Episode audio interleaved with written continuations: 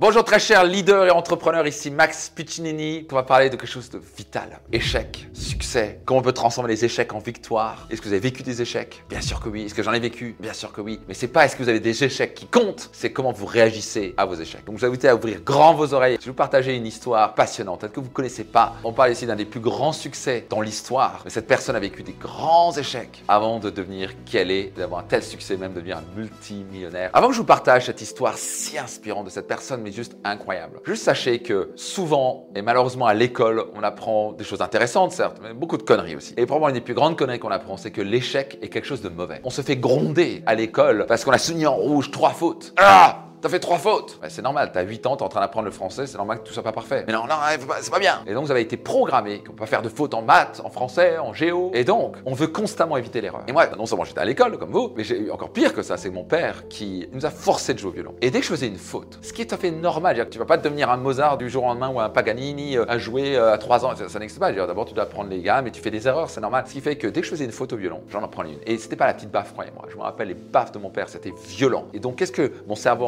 J'ai pas le droit à et donc j'ai même développé un syndrome horrible qui m'a flingué des années de ma vie de perfectionniste. Erreur égale douleur. C'est comme ça dans la vie? Non, l'erreur c'est juste une erreur. Donc si votre cas, juste sachez que c'est pas votre faute, vous avez été conditionné comme ça, mais que vous avez le pouvoir de changer les choses. Et moi j'ai pu changer les choses. Et quand j'ai changé ça, tout a changé pour moi. Le jour où j'ai transformé que les erreurs font partie du chemin et en fait sont les graines de la victoire, oh mon Dieu, ma vie a changé pour toujours. Et du coup je me suis juste dit, c'est normal de faire une erreur. On reprend. On reprend et qu'est-ce que je vais faire pour éviter l'erreur la prochaine fois? C'est ok de faire deux, trois fois la même erreur, mais répéter l'erreur non-stop, c'est faire une faute, c'est stupide. On veut toujours être certain d'apprendre de ses erreurs. Si vous regardez vraiment les gens et vous étudiez des gens comme Elon Musk, c'est des gens qui ont fait énormément d'erreurs dans la vie. Moi, j'ai fait beaucoup d'erreurs dans la vie. Mais c'est ce qui m'a permis d'apprendre des leçons. Et quand vous transformez les erreurs en leçons, bah, vous progressez, vous rapprochez de la victoire. Chaque erreur, si vous les transformez en leçons, vous littéralement vous rapprochez un pas de plus de votre victoire. J'ai fait plein d'erreurs. La première fois, je parlais en public. Maintenant, je fais dans 2500 personnes au Palais des Congrès. On a fait encore 500 personnes au Palais des Festivals de Cannes. Sur le dernier séminaire Destination Réussite, on était 2000 personnes, 2000 entrepreneurs du monde entier. Mais avant de faire ça, j'ai commencé par parler en public quand j'avais quoi 21 ans. C'était une catastrophe. Littéralement, je serais vu, je voyais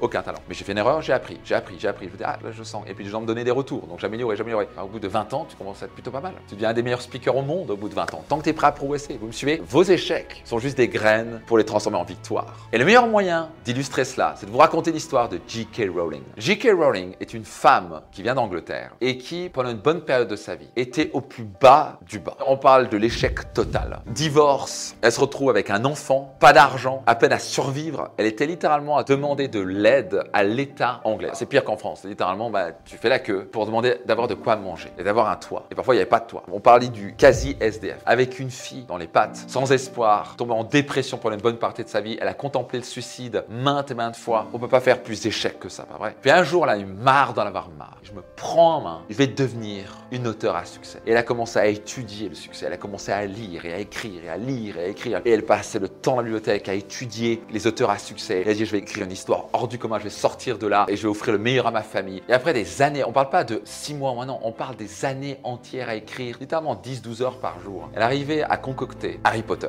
Et Harry Potter, avec le temps, a été vendu plus de 450 millions d'exemplaires un demi-milliard de copies vendues, était traduit dans plus de 78 langues. Ils ont fait une série de films, comme vous savez, qui lui a rapporté des dizaines de millions. Vous vous rendez compte? Est-ce que J.K. Rowling était un échec total? Absolument. Mais elle n'était pas un échec. Elle était en échec. Et elle a transformé cet échec. Parce qu'elle, dans sa tête, était victorieuse. Elle a transformé cette image d'elle d'être un échec à être victorieuse. La plus grande victoire, c'est de changer votre image personnelle. Et c'était de vous voir comme un échec et commencer à vous voir comme quelqu'un qui est victorieux, un gagnant ou une gagnante. Elle a changé son image personnelle. Elle a changé son identité. Elle a dit, j'en ai marre, je veux plus être cette personne qui court après l'argent, qui a besoin de demander de l'État pour avoir de quoi manger. Et je vais me donner les moyens de réussir. Je suis une gagnante à l'intérieur de moi. Vous connaissez la fin de l'histoire. C'est une des femmes les plus riches du monde. Et vous savez quoi? Si J.K. Rowling a pu le faire, vous pouvez le faire. Notez ça attentivement. Rien ne se perd, rien ne se gagne, tout se transforme. Cette phrase vient de Lavoisier. C'est une loi de physique. Et vous pouvez transformer la glace en eau ou en vapeur. Vous pouvez transformer cet échec qui est froid, qui est coupant, ce bloc de glace, en vapeur pour vous envoler et prendre de l'altitude. Ne laissez pas vos échecs du passé dicter votre vie du futur.